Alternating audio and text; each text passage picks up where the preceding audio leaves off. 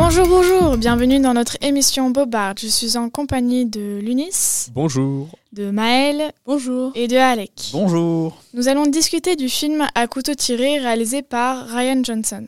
Tout d'abord, un léger synopsis. Le film part d'une réunion de famille pour fêter l'anniversaire d'Arlan. Cependant, le lendemain, on retrouve Arlan mort. Ainsi, une investigation commence avec le détective Benoît Blanc et on suit un, un périple de mystère. Alors, euh, pour commencer, est-ce que vous pouvez me dire un mot sur le film Et Maëlle, qu'est-ce que tu as pensé du film? Alors moi, j'ai beaucoup apprécié la simplicité du film. J'ai trouvé qu'il était agréable. Il y avait certaines longueurs, je suis pas tout le temps accrochée. Et j'ai beaucoup aimé euh, le point de vue qu'on avait, nous, en spectateurs, et euh, l'avancée petit à petit de l'intrigue. Est-ce que Lunis, maintenant tu peux me dire ce que tu en as pensé sur le film? Alors moi j'ai trouvé que c'était un bon divertissement. C'est pas un excellent film comme beaucoup de gens le disent je trouve, mais je trouve que c'est un bon film d'enquête et que c'est un film sympa à regarder. Voilà. Et Alec? Je trouvais pour le coup que c'était un bon film, j'ai passé un bon moment, c'était bah, un, un bonne idée d'avoir de, un huis clos comme ça, c'était assez intéressant. Et euh, pour le coup, j'ai trouvé une bonne intrigue, de bons personnages, de bons acteurs forcément. Et c'était vraiment très très intéressant pour le coup. Qu'est-ce que tu as pensé des personnages? Alors euh, j'ai trouvé qu'il y avait une excellente euh, vision de, du réalisateur par rapport à comment est-ce qu'il a façonné ses personnages, que c'était ça rentrait pas trop dans le cliché, pas trop dans le stéréotype, parce qu'ils étaient tous bien différents avec le, le, personnage là du, du vomito, Anna de Hermas là qui, qui vomit dès qu'elle ment, euh, mais c'est aussi des, des, stéréotypes et des clichés qui sont euh, autant euh, physiques que, par exemple, mentaux. On a le, les, les, les pseudo-racistes anti-immigration là, qui ont une discussion là, par rapport à leur bonne sud-américaine, dont j'ai oublié l'origine exacte. Justement, en parlant de, de, clichés, le truc qui est assez drôle, c'est qu'à chaque fois qu'il parle d'elle et qu'il parle de son origine, il donne un pays différent. Elle peut être colombienne, elle peut être vénézuélienne, elle change à chaque fois.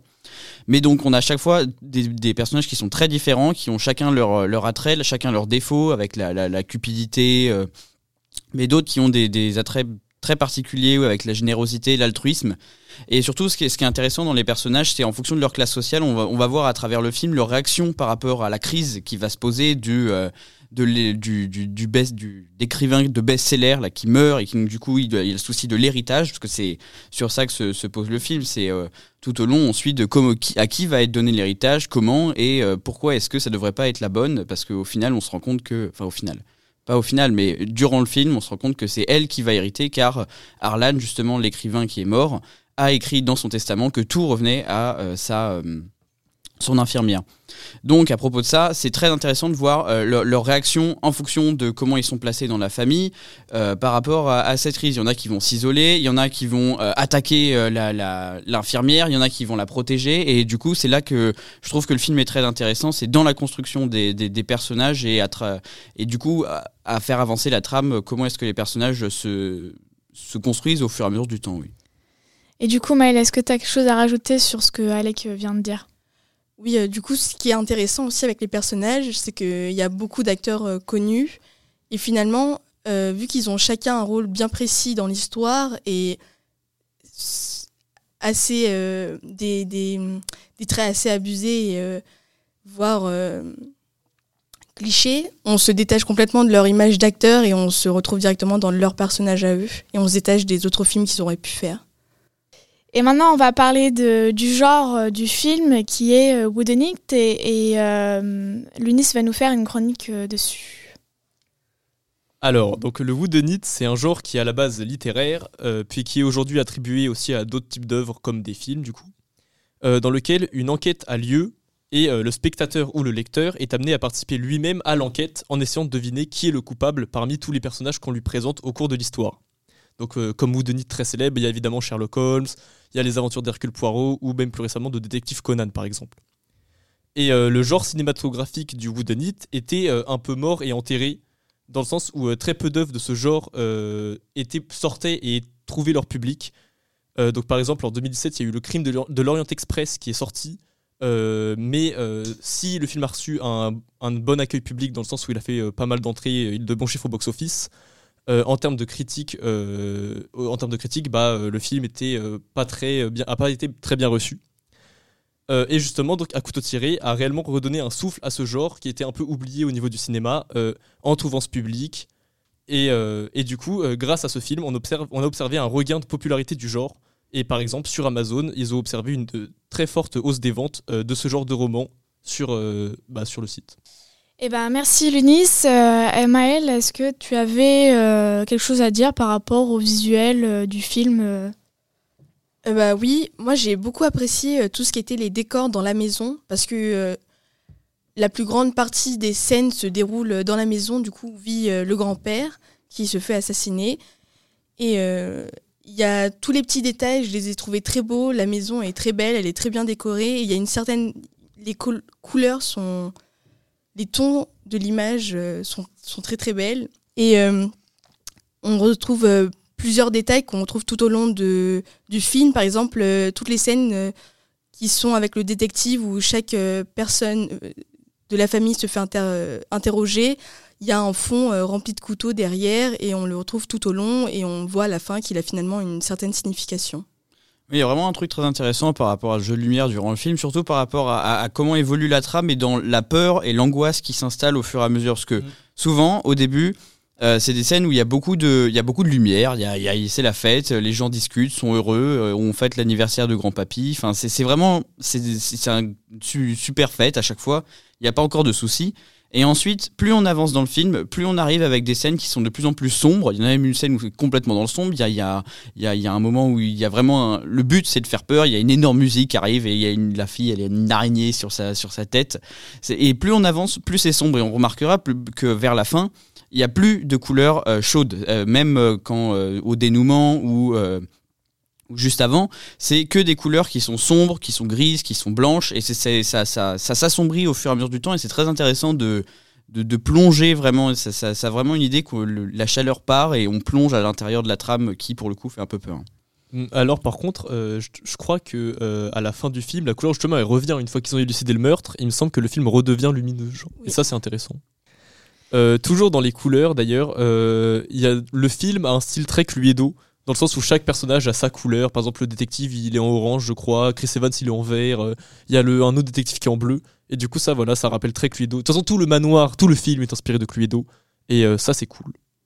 Et en parlant de tout ce qui est visuel, il y a aussi un, travail super euh, intéressant sur la caméra et comment est filmé en particulier Benoît Blanc, le, détective, parce que dans les, premières scènes, quand le meurtre est arrivé, euh, c'est pas forcément les premières scènes, mais euh, bref, euh, dans le film, il y a euh, un moment où chaque personnage est interrogé. On a une scène qui dure à peu près 5 minutes où on voit les personnages se faire interroger, ils changent à chaque fois et on leur pose des questions différentes et ils racontent leur version de l'histoire de ce qui s'est passé hier soir pendant le meurtre. Et pendant ce moment, c'est très intéressant parce qu'on voit il y a vraiment une, différence qui est marquée entre les personnages et Benoît Blanc. Parce que Benoît Blanc, il est filmé en contre-plongée, je crois. il est filmé d'en dessous. Et on le voit avec une posture vraiment dominante parce que c'est lui qui pose les questions, alors que euh, au final c'est un, c'est juste un détective et normalement c'est une enquête de la police. Et il a été appelé par un individu mystérieux qu'on découvrira euh, après pour élucider un mystère. Et donc on a tous les, les personnages interrogés, les, po- les potentiels suspects qui sont euh, filmés euh, avec la caméra droite face à eux comme des potentiels criminels. Et de l'autre côté, on a vraiment euh, le Benoît Blanc en posture euh, supérieure aux autres qui, qui presque harcèle mais qui pose des questions et qui essaye d'élucider le mystère. Bah euh, alors pour le coup, euh, pour ce dont tu parles, c'est moi j'ai trouvé que euh, c'était surtout filmé comme des interviews dans les émissions télé où on a le ressenti des personnages après. Et moi j'ai bien aimé ça. J'ai déjà vu des gens qui avaient pas aimé ça et qui avaient trouvé justement que ça faisait trop faux. Mais moi je trouvais ça intéressant parce que du coup ça donne vraiment l'impression que euh, en fait ils sont dans une émission télé et qu'ils donnent leur ressenti sur l'affaire après. Et euh, sur. pardon, Pour le est-ce coup, que moi, j'avais encore une autre interprétation de ce, de ce. Ah. Pour le coup, j'avais encore une autre interprétation. J'avais plutôt l'impression que on se retrouvait euh, sur les plans quand ils sont bien pris de face, comme si c'était en fait euh, la caméra que euh, le, détective avait placé lui pour enregistrer tous ces, tous ces, tous ces, toutes ces, tous ces entretiens. Ok, et Lunis, tu as parlé du fait qu'il y a des gens qui retrouvaient des défauts, que le fait que ce soit trop faux. Est-ce que vous pensez qu'il y a des défauts vers la fin du film, vu que c'est quand même censé être un film assez euh, euh, mystérieux, avec du suspense? Est-ce que vous retrouvez des défauts à la fin? Est-ce que vous trouvez ça quelque chose de prévisible, de simple ou d'assez caricatural euh, tout au long du film? Allez, qu'est-ce que tu peux commencer? Alors pour, pour le coup, pour un film qui essaye de se vendre un peu réaliste, une... enfin non, ça se vend pas vraiment réaliste, mais non, dans, pas du tout. dans l'i- dans l'idée de la chose où euh, il y a vraiment une vraie enquête avec un vrai meurtrier, avec une vraie explication, faut avouer que euh, sur la fin et sur l'explication de, euh, de, de comment ça s'est passé, c'est assez rocambolesque quand même. Hein. Il, y a- il s'est- il s'est passé, il se passe plein d'événements durant le film qui ont pas beaucoup de sens en soi et que c'est pas, on, peut- on peut pas les prévoir. Donc au final, ils sont, ils sont pas très réalistes et euh, et pour le coup, la fin n'est pas vraiment prévisible. Enfin, j'ai- pas prévu la fin avant qu'elle arrive. Mais le souci, c'est que euh, ça, ça aurait été bien si la fin était bien, quoi. Et je trouve que c'est un peu bâclé vers la fin. C'est, gâché, c'est, fini. Faut, faut que ça se finisse vite. Alors pouf, on met un coupable et on, on lui explique euh, un truc euh, comme quoi il l'a fait. Et ça, j'ai trouvé ça plutôt dommage. Moi, je trouve pas ça bâclé. Je trouve ça juste vraiment dommage qu'il y ait nombre d'événements dans le film qui servent juste à rien en rapport avec le suspect.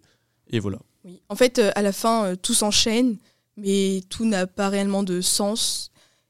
Bah, je trouve, enfin, je trouve que les, les scènes s'enchaînent une par une et que euh, la fin est plutôt même ridicule en fait.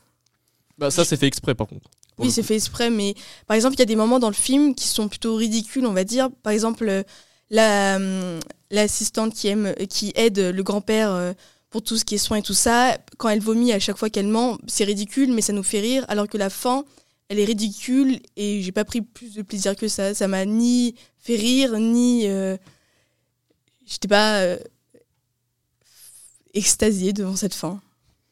Donc on retrouve euh, un film quand même assez grand public, qui n'est pas forcément une grande euh, précision, mais est-ce que, par exemple, on sait que maintenant Ryan Johnson a, a fait un autre film qui s'appelle Glass Onion, qui est potentiellement aussi dans la suite de À coup tout tiré, et qu'est-ce que vous en pensez de ce film Est-ce que c'est trop fait? Est-ce que...